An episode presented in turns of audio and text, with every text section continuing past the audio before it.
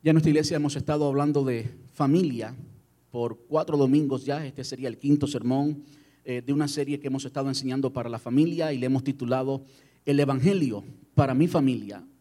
Entendemos que la palabra Evangelio significa buenas noticias, de modo que podemos traducirlo literalmente buenas noticias para mi familia.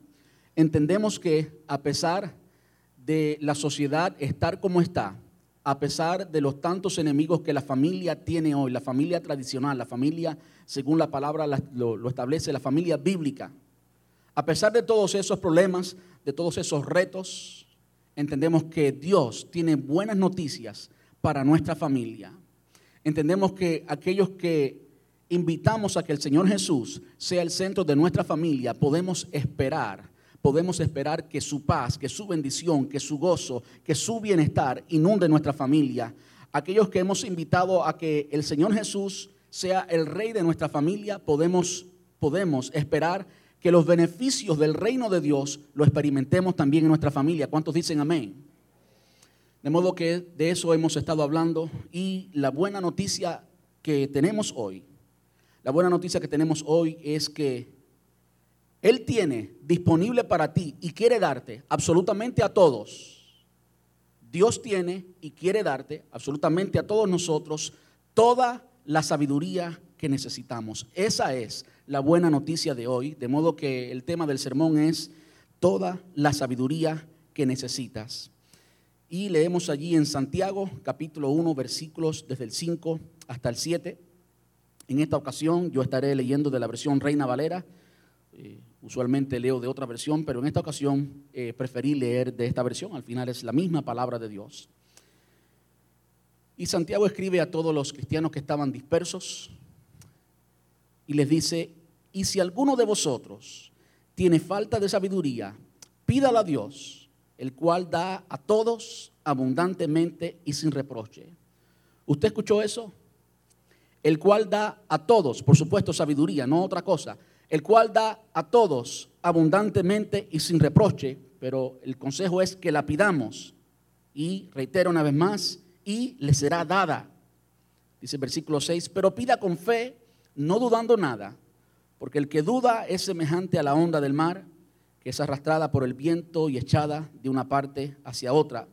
No piense pues, quien tal haga, que recibirá cosa alguna del Señor. Entonces lo dejamos allí. Ayúdenme y oremos juntos. Señor, te damos muchas gracias en esta preciosa tarde. Gracias, Señor, por habernos dado el privilegio de poder cantarte, de poder adorarte, de entrar en tu presencia, Señor. Gracias por permitirnos, Señor, participar de la Santa Cena en que afirmamos que tú eres nuestro Rey, que somos tus hijos, que tú nos has limpiado con tu sangre y que ahora tenemos una relación de hijos contigo, Señor. Afirma, Señor, que no tenemos que intentar ser perfectos y nosotros, por nuestros actos, eh, ganarnos todo lo que tu sangre compró por cada uno de nosotros. No tenemos que hacerlo, ya tú lo hiciste. Y todos los actos que hacemos de rectitud y de obediencia son actos simplemente de amor. Es un resultado de aquello que tú nos entregaste, Señor. Muchas gracias. Gracias también por la familia Ramírez que ha presentado su niña hoy y ser parte, Señor, de ese gran privilegio. Gracias. Muchas gracias. Ahora, Señor, nos disponemos a estudiar tu palabra, nos disponemos a oír de ti y rogamos una vez más, Señor, que tú, Señor, nos hables, que tú prepares nuestros corazones y que tú nos hables, que hoy podamos entender, Señor, exactamente qué es lo que hay en tu corazón para cada uno de nosotros. Señor, que hoy podamos entender cómo poner en práctica lo que tu palabra nos dice. Que salgamos de aquí, Señor, listos listos para obedecerla, listos, Señor, para producir fruto, para producir resultados, vida para ti, Señor. Te rogamos esto en el nombre de tu amado Jesús y te damos muchas gracias, papá. Gracias, Señor. Amén y amén. Puede tomar asiento, muchas gracias. Gloria a Dios.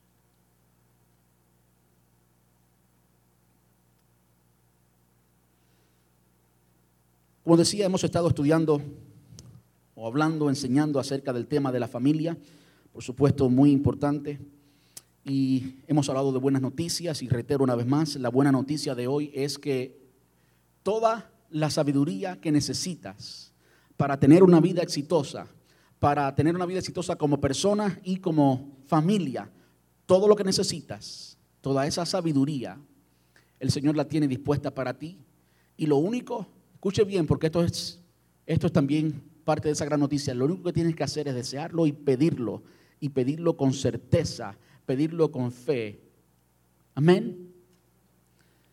¿Cuánto necesitamos sabiduría?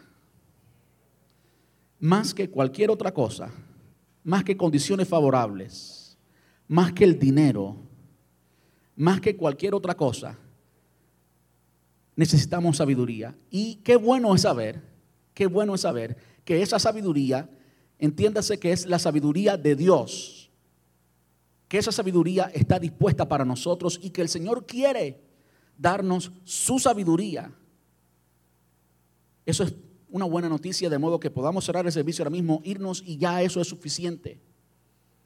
De hecho, lo que vamos a hacer es reforzar eso, afirmar eso. Que salgamos de aquí sedientos, convencidos de que el Señor quiere darnos el plan de acción, que el Señor quiere darnos eh, qué es ese próximo paso que tenemos que tomar en nuestro diario vivir, en nuestra familia, ya sea en finanzas, ya sea en una decisión importante con un hijo, una hija, ya sea una decisión personal, en algo que tenemos que cambiar en nuestra relación familiar, eh, para eso también se requiere sabiduría y el Señor está dispuesto, Él quiere darnos precisamente toda la sabiduría que necesitamos para eso.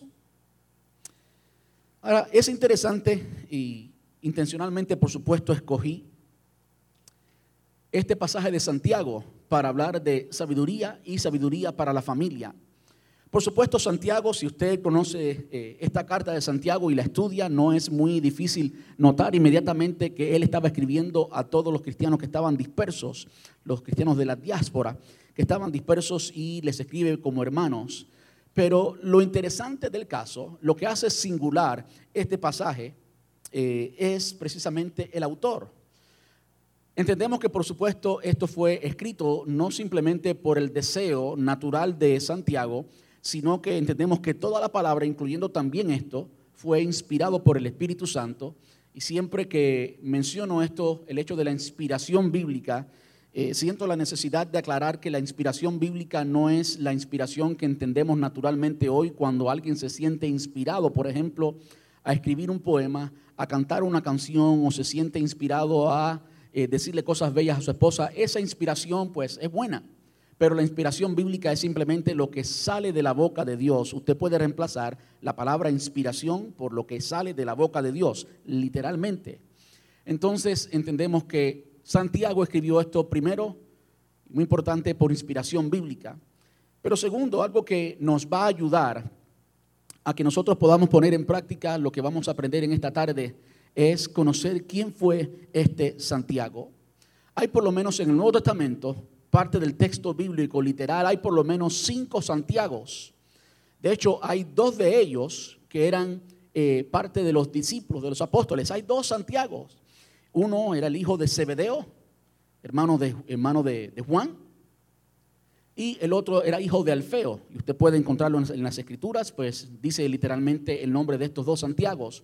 Y digo esto porque es muy fácil comenzar a, comenzar a leer de Santiago y pensar que nos estamos refiriendo, por ejemplo, al más popular eh, de los Santiagos, por lo menos en el Evangelio, que es el hermano de Juan. Juan y su hermano Santiago se convirtieron en discípulos del Señor Jesús y eran parte del círculo más íntimo, del círculo de tres que eran más íntimos al Señor.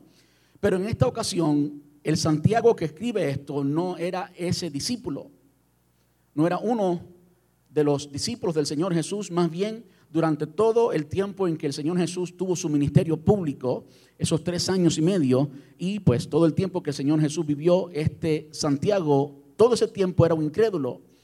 Este Santiago es nada más y nada menos que el medio hermano de Jesús.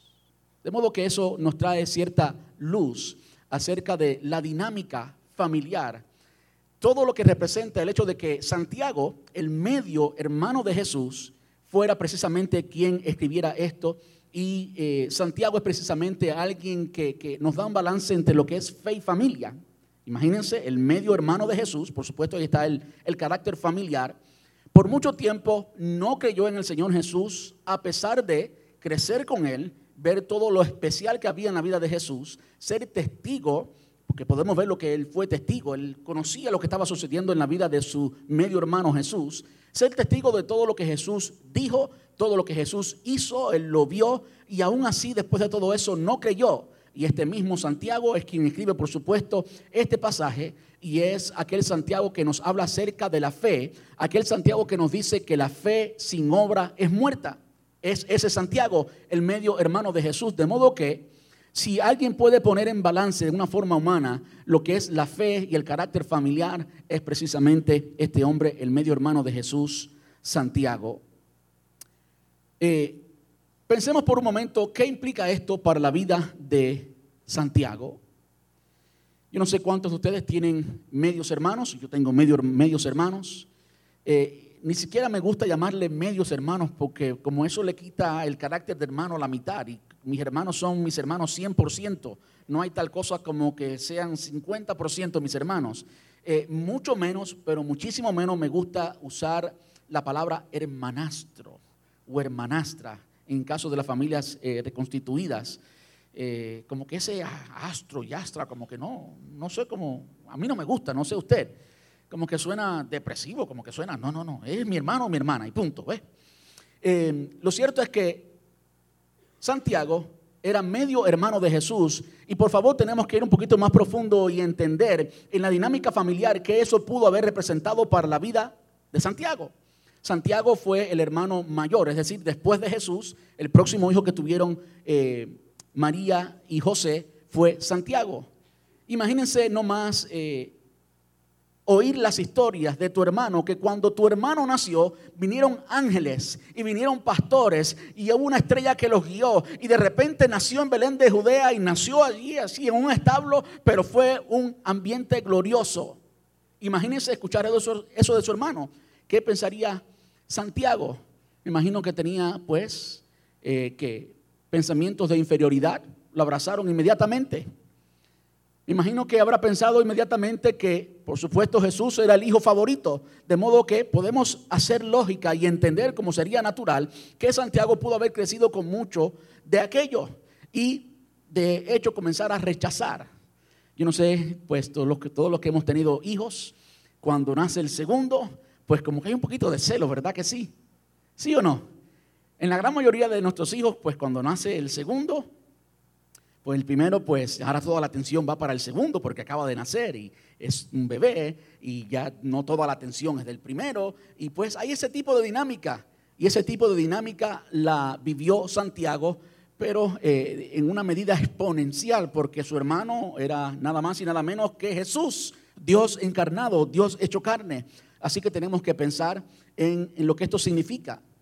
¿Qué tal cuando quizás este niño Santiago creció y entendió que, que, Jesús en realidad no era hijo de José? Hmm.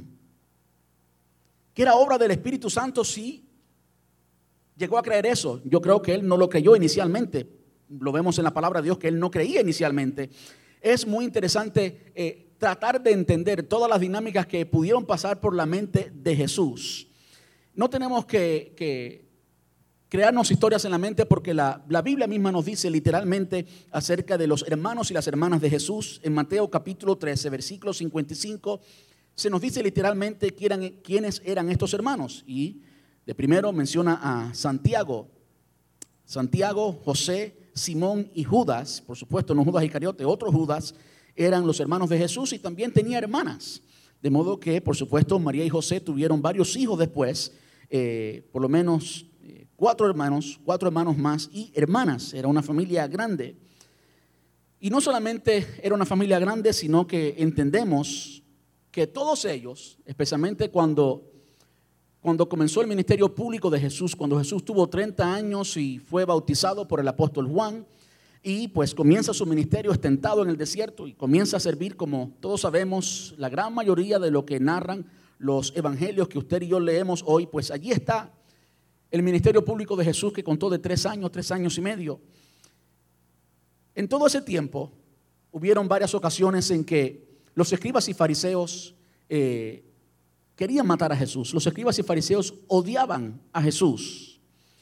Y en una de esas ocasiones, por ejemplo, está narrada allí en Marcos capítulo 3. Marcos capítulo 3, usted nota una ocasión en que Jesús echa fuera a, un, a demonios de una persona. Había un demonio sudo, eh, sudo, estoy mezclando unas palabras ahí, mudo.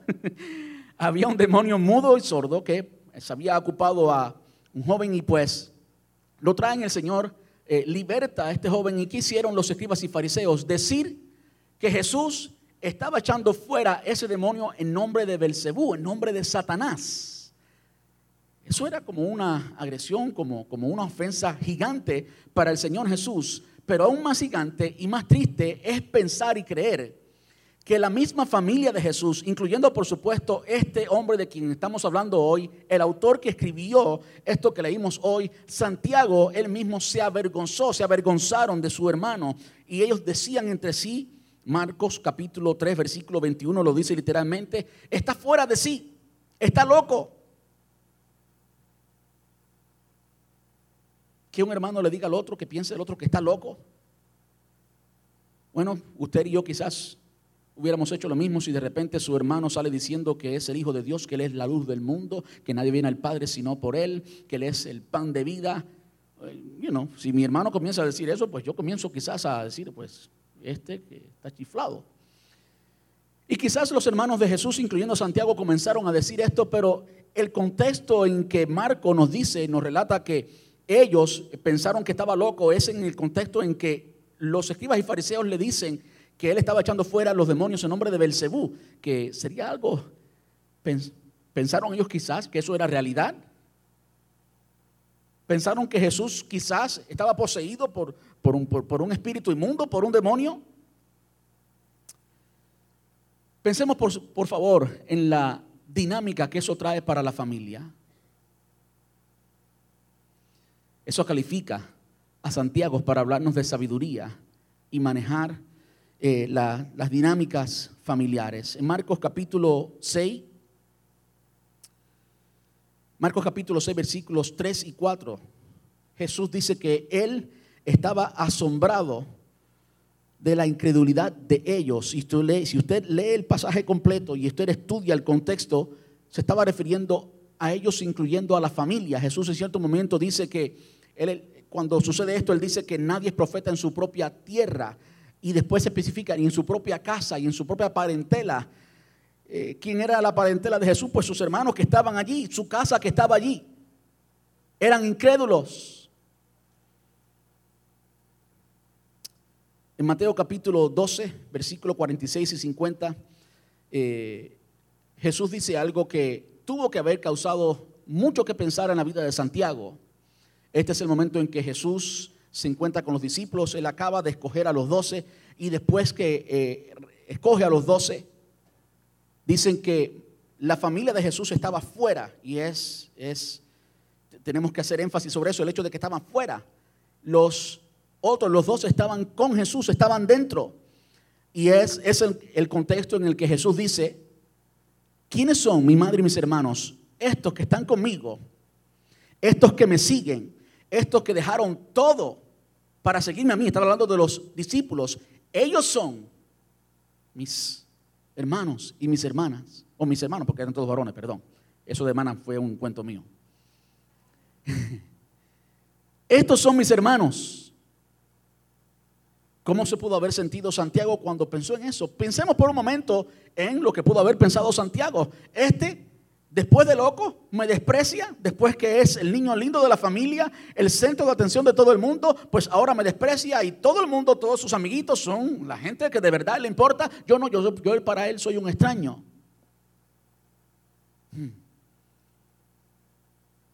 Juan capítulo 7, versículo 5 nos dice literalmente que ni aún sus hermanos creían en él. Este era Santiago. Ahora, hubo algo que evidentemente cambió la vida de Santiago.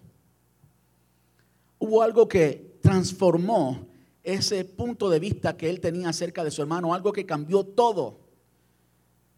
Algo que también tuvo que haber sido eh, abrumador en la vida de él es ver a su hermano morir, ver a su hermano ser crucificado, ver a su hermano ser escupido, todo eso me imagino que todos, si no la mayoría, hemos visto películas de la crucifixión como La Pasión de Cristo, pues eh, muy gráfico como vemos como Él sufre, como Él sangra por nosotros y Él fue testigo visual de eso, no de la película, sino de cómo ocurrió en realidad y cómo lo crucificaron y cómo murió y cómo José de Arimatea lo llevó hasta la tumba.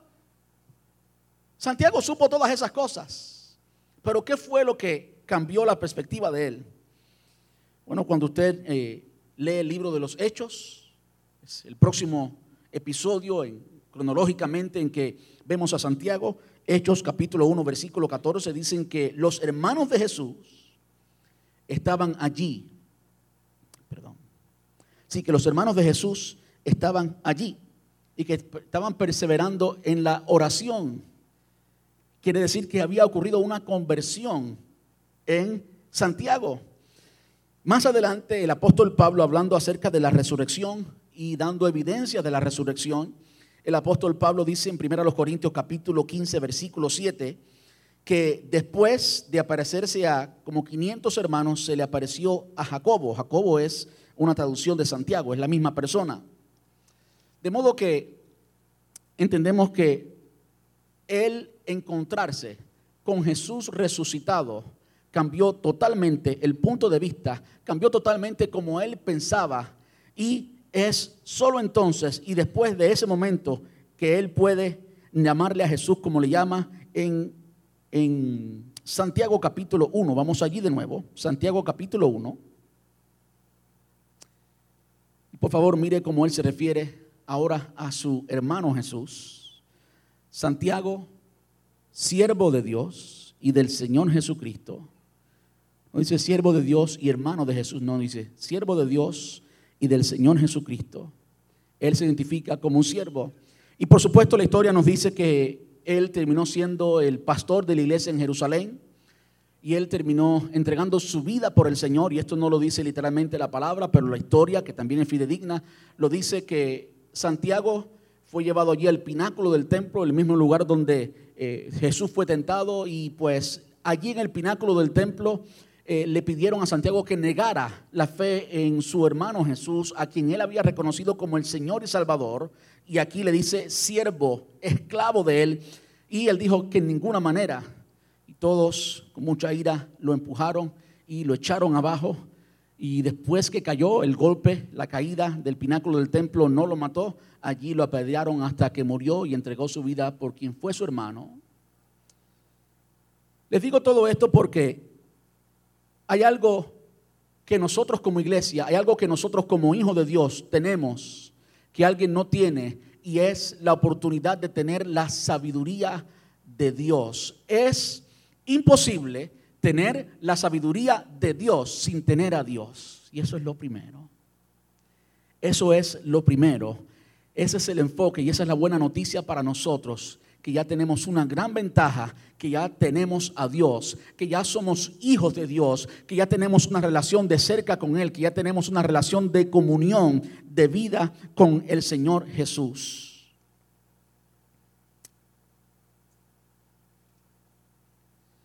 De modo que yo quisiera que entendiéramos, vamos aquí a Santiago, versículo 7.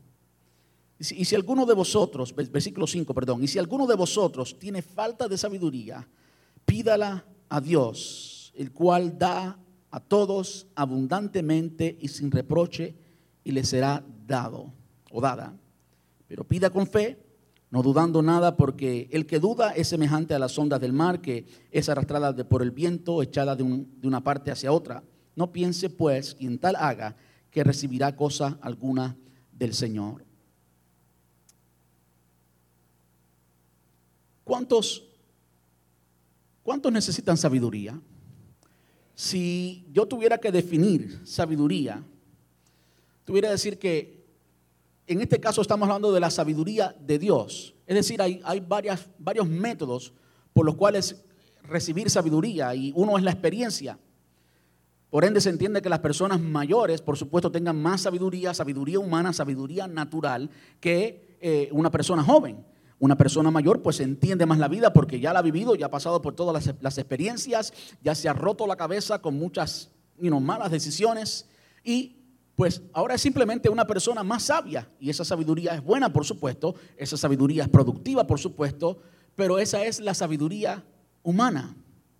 Y si de cierto modo no hay forma de obtener sabiduría aparte de Dios. No hay forma de obtener sabiduría aparte de Dios. De hecho, cuando usted estudia los libros sapiensales, los libros como proverbios en el Antiguo Testamento, usted va a identificar que eh, el necio, como dice, por ejemplo, en, dos de los salmos y también en el libro de proverbios, dice el necio en su corazón, no hay Dios. De modo que es una necedad. Eh, no creer, no creer en Dios es una necedad.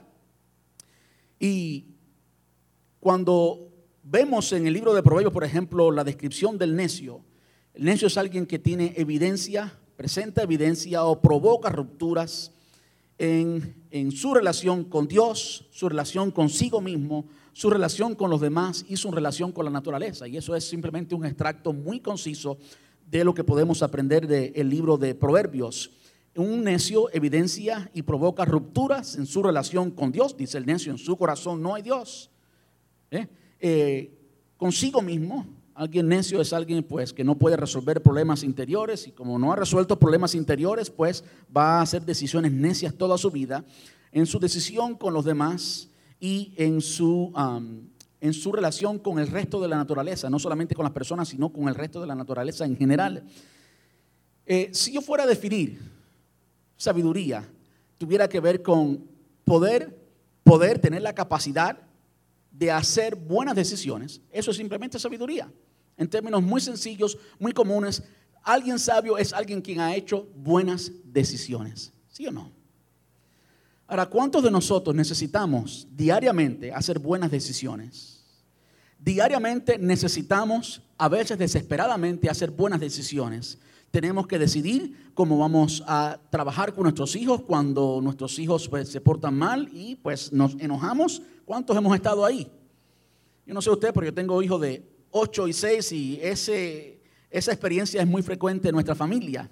nuestra familia no es una familia de las cuartas personas de la Trinidad, es una familia común como la que tiene usted. Mi hijo también le gusta el iPad y le gusta todas las cosas, de modo que también pasamos por todo eso.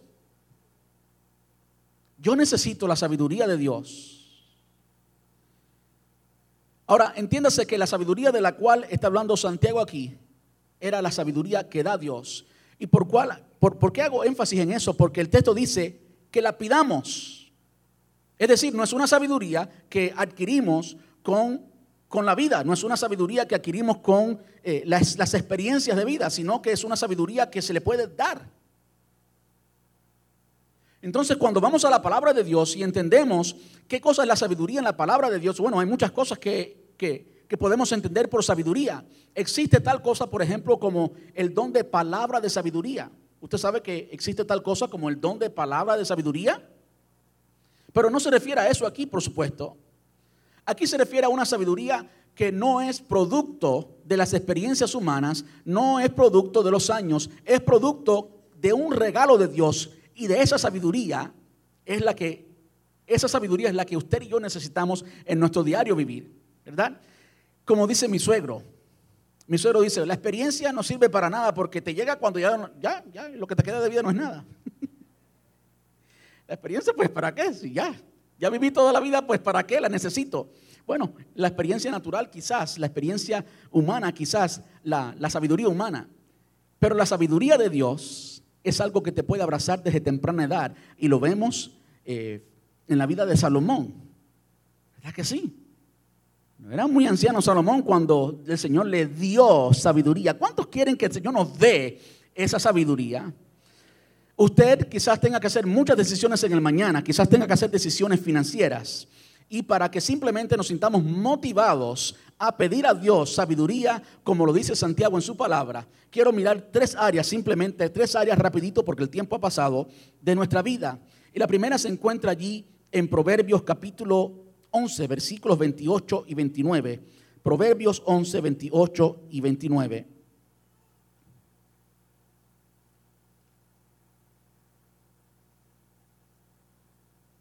Necesito que mi hijo venga a darme un entrenamiento cómo usar mi aplicación de la Biblia porque aparentemente no estoy llegando a ningún lugar. Ahora sí.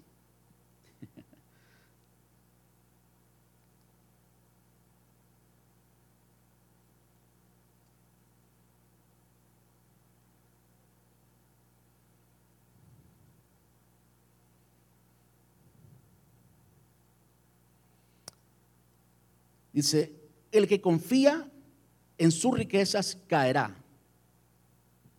Creo que es un texto que todo americano debe escuchar bien y todos nosotros que vivimos en América o que vivimos en Estados Unidos, porque Sudamérica es todavía América, vamos a hablar correctamente. Todos los que vivimos acá en Estados Unidos debemos entender eso, todos los que hemos llegado aquí por el sueño americano y que hoy ganamos y que nuestros familiares en nuestros países piensan que somos millonarios porque ganamos lo que gana cualquier persona aquí, pero comparado con los salarios de nuestros países, pues somos millonarios. Y de hecho, comparado con el resto del mundo, usted y yo somos millonarios, aunque usted no gane muy bien. ¿Ves? Usted y yo somos millonarios a la vista del resto del mundo.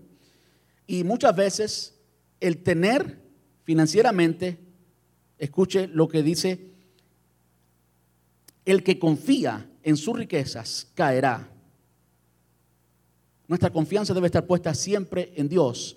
Y quiero que usted note cuál es la sabiduría que da Dios. No es una sabiduría humana, sino es una sabiduría que viene de Él, es una sabiduría que recibimos y es la sabiduría que nos pone en relación con Dios. Es por eso que nadie mejor que Santiago para hablarnos de esta sabiduría, porque Él antes no tenía una relación con Dios, aunque conocía mucho de su medio hermano Jesús, pero ahora después que él conoció a Jesús resucitado, ahora él tenía una relación con Dios, entonces eso le equipaba con una relación con Dios para tener la sabiduría de Él. Y la sabiduría de Dios nos acerca a Dios y hace a Dios nuestro recurso para todo. La confianza nuestra como ciudadanos, como hijos de Dios, debe estar puesta en Dios y no en las finanzas. El que confía en sus riquezas caerá, mas los justos reverdecerán como ramas.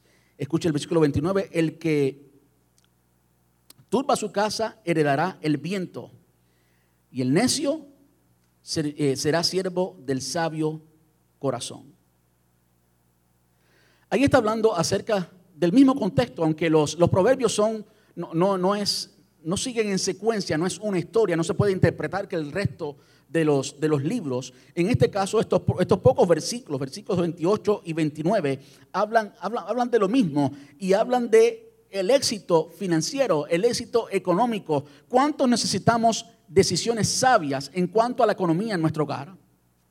Yo quiero decirle, muchos de nosotros llegamos a Estados Unidos buscando el sueño americano y llegando acá se nos da la oportunidad de conseguir muchas cosas y nosotros que no teníamos mucho comenzamos a soñar en una dimensión 3D y comenzamos a ver cosas que antes no veíamos y como se nos dice que podemos, comenzamos a meternos en crédito y comenzamos a confiar en, en ciertas cosas y cuando viene a ver estamos experimentando la pesadilla americana y no el sueño americano. Usted tiene que ser sabio, tener la sabiduría de Dios y confiar no en las riquezas, porque el pasaje dice que el que confía en sus riquezas caerá.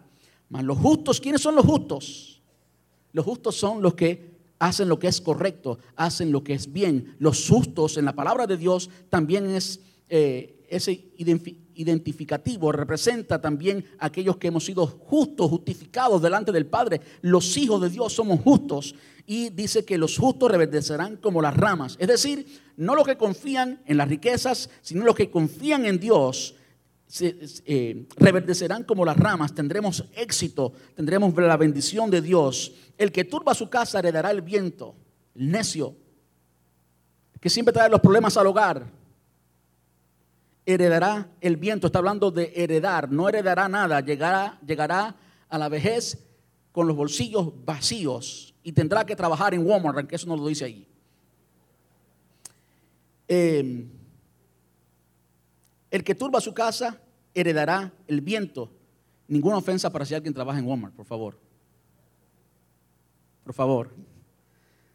Y a veces hablo cubano y los cubanos pues decimos lo que pensamos y yo he trabajado en Kmart, ¿ok?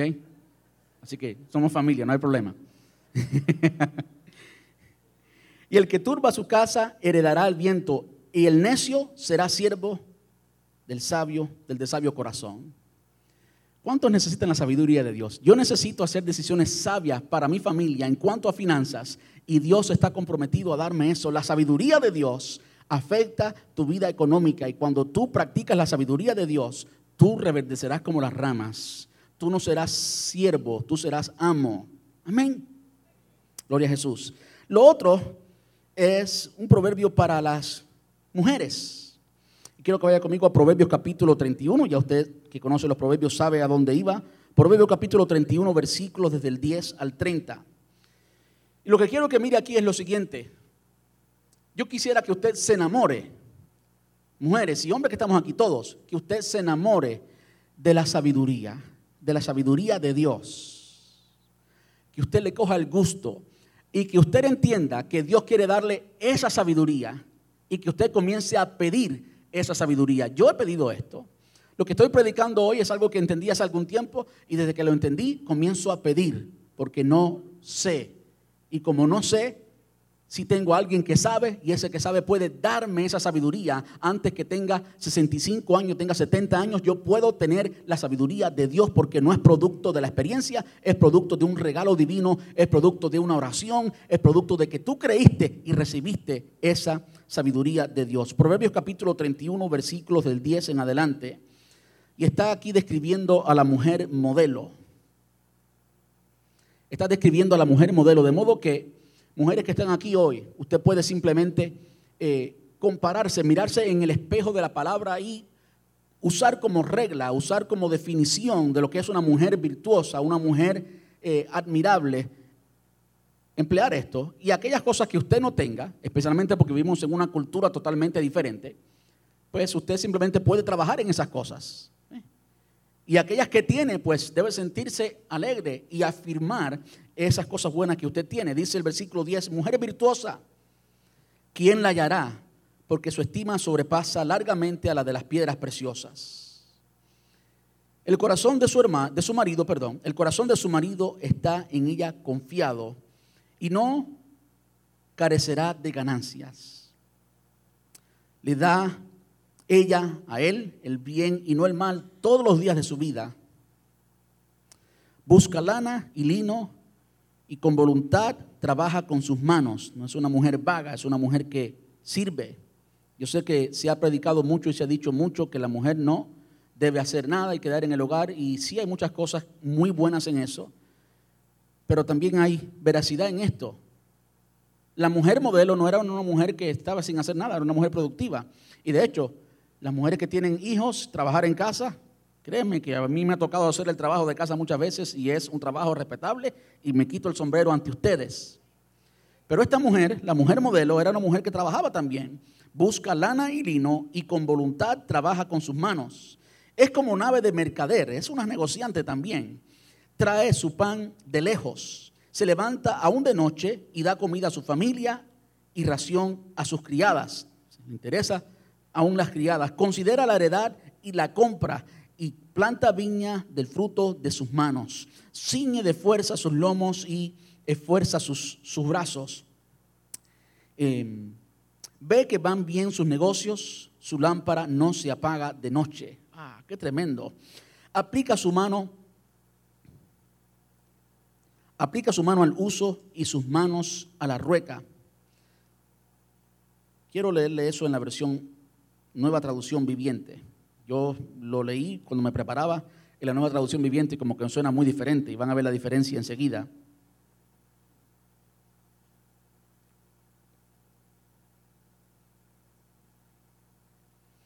Tiene sus manos ocupadas en el hilado, versículo 19. Con sus dedos tuerce el hilo, tiende la mano al pobre y abraza sus brazos y, y abre sus brazos al necesitado. Cuando llega el invierno, no teme por su familia porque todos tienen ropas abrigadas. Ella hace sus propias colchas. Se viste con túnicas de lino de alta calidad y vestiduras de color púrpura.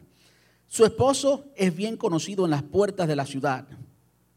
Esposas, nunca hablen mal de su esposo a nadie. Nunca hablen mal de su esposo a nadie. Las cosas buenas que tiene su esposo usted las exalta y las cosas malas las habla con él. No se lo diga a todo el mundo.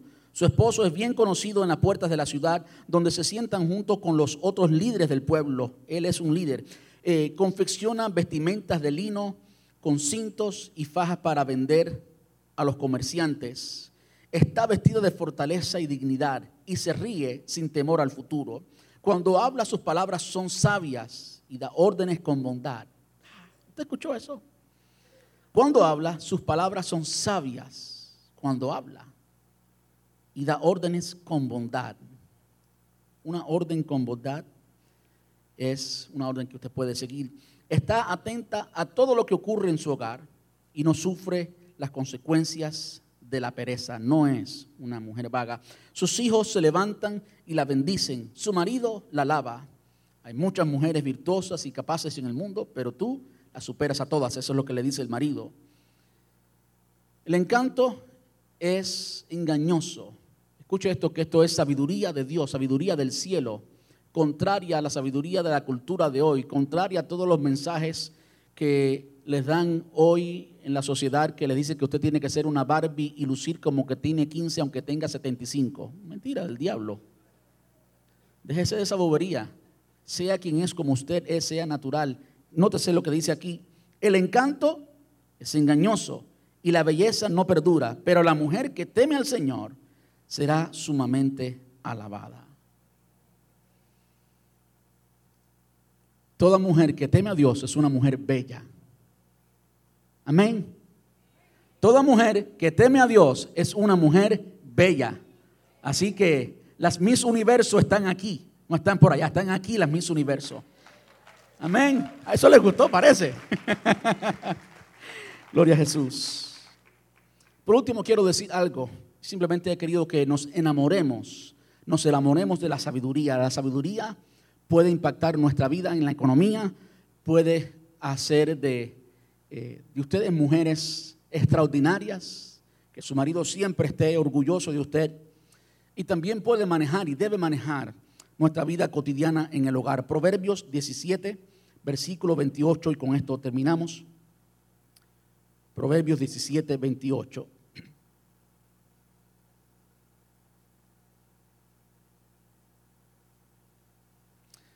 Este es un proverbio que mi abuelo me enseñó cuando era muy niño todavía. Y nunca se me olvida por eso, porque me lo enseñó él. Antes de que yo lo leyera en la palabra, él me lo enseñó. Y le puedo decir, no siempre lo he puesto en práctica. Dice, hasta los necios, escuche bien por favor, hasta los necios pasan por sabios si permanecen callados. Permanecen inteligentes cuando mantienen la boca cerrada.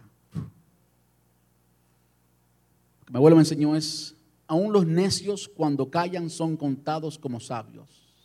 Aún los necios, esa es la, la versión Reina Valera. Aún los necios cuando callan son contados como sabios. Y dentro de los muchos, dentro de los muchos proverbios que hay para la familia, dentro de los muchos eh, pasajes que hay que nos dan sabiduría para el hogar, yo escogí simplemente este porque de verdad que todo conflicto en el hogar comienza por aquí. Si alguien nos habla precisamente de la lengua, ¿es quién? Es Santiago. Si alguien habla de la lengua es Santiago. Y Santiago aparentemente conocía muy bien Proverbio 17, 28. Callar es de sabios y aun los necios cuando callan son contados como sabios. Antes de abrir la boca para, para lastimar, simplemente cállate. Y aunque seas un necio aquí, vas a ser contado como sabio y la palabra no falla. Serás contado como sabio, estarás ejerciendo sabiduría, aunque tengas pensamientos de necedad, simplemente al quedarnos callados. Vamos a estar puestos en pie. Les hablé de tres formas de sabiduría en una forma muy breve, muy sencilla. Mm, sabiduría al manejar la finanza, sabiduría para convertirse en una mujer virtuosa, no tiene que lucir como una Barbie. De, hecho, muchas de las Barbies tienen la cabeza inflada y se creen que son, pues, y terminan siendo unas bellezas arrogantes y que nadie quiere compartir con ellas. Eso es necedad. No hay nada mejor que una mujer sabia. Y por último, simplemente un aspecto de nuestras relaciones, de nuestras vivencias en el hogar de nuestra vida cotidiana, sé sabio. Simplemente cállate y escucha. Sé sabio. Toda la sabiduría que tú necesitas para tener éxito en tu vida familiar, en tu vida personal, Dios te la quiere dar. Y quiero leerles de nuevo lo que dice eh, Santiago, Santiago capítulo 1. Terminamos con el mismo pasaje con el que comenzamos. Y por favor, llévelo a su casa, léalo una, dos, tres veces, apréndalo de memoria. Y si usted de verdad recibe lo que el Señor nos está diciendo hoy, yo estoy convencido, yo estoy convencido que usted va a tener éxito en su vida familiar. Yo estoy convencido que Dios le va a dar la sabiduría que usted está pidiendo. Saben que no hay muchas cosas de las cuales podamos decir lo que podemos decir de la sabiduría. No hay muchas cosas que usted pueda decirle al Señor con certeza, yo quiero esto, y usted pueda recibirlo con absoluta certeza. Si hay una cosa con la cual usted puede pedir con absoluta certeza, es precisamente esto, sabiduría. Y ahora estoy leyendo el mismo pasaje, pero en la nueva traducción viviente. Dice, si necesitan sabiduría, pídansela a nuestro generoso Dios y Él se la dará. No los reprenderá por pedirla. Cuando se la pidan, asegúrense de que su fe sea solamente en Dios y no duden, porque una persona que duda tiene la lealtad dividida y es tan inestable como una ola del mar que el viento arrastra y empuja de un lado a otro. Estas personas no deberían esperar nada del Señor. Su lealtad está dividida entre Dios y el mundo y, no, y son inestables en todo lo que hacen. Así que pidamos a Dios sabiduría, pidamos con fe. ¿Cuántos necesitan sabiduría? Hay muchas, muchas decisiones que tú tienes que hacer en tu diario vivir. Hay muchas decisiones grandes. Aquellos que están buscando novia, con quién me voy a casar.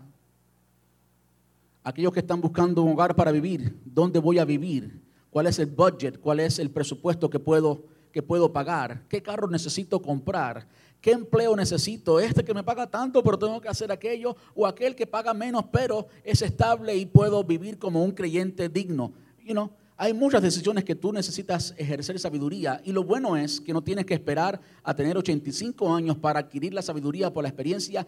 Dios te la quiere dar hoy, toda la sabiduría que necesitas. Oremos conmigo. Oren conmigo, por favor. Señor, creemos tu palabra.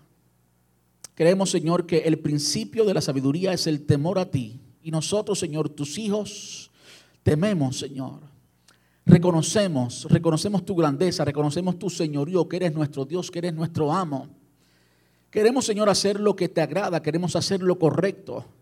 Queremos, Señor, ser gente sabia, queremos hacer decisiones correctas, queremos vivir para ti, Señor. Queremos que tu reino sea establecido en nuestras vidas y que la gente, que el mundo pueda ver que tú, Señor, gobiernas en nuestro hogar. Mira, Señor, cada corazón que se abre a ti en esta tarde. Mira también mi corazón, Señor. Necesitamos desesperadamente tu sabiduría.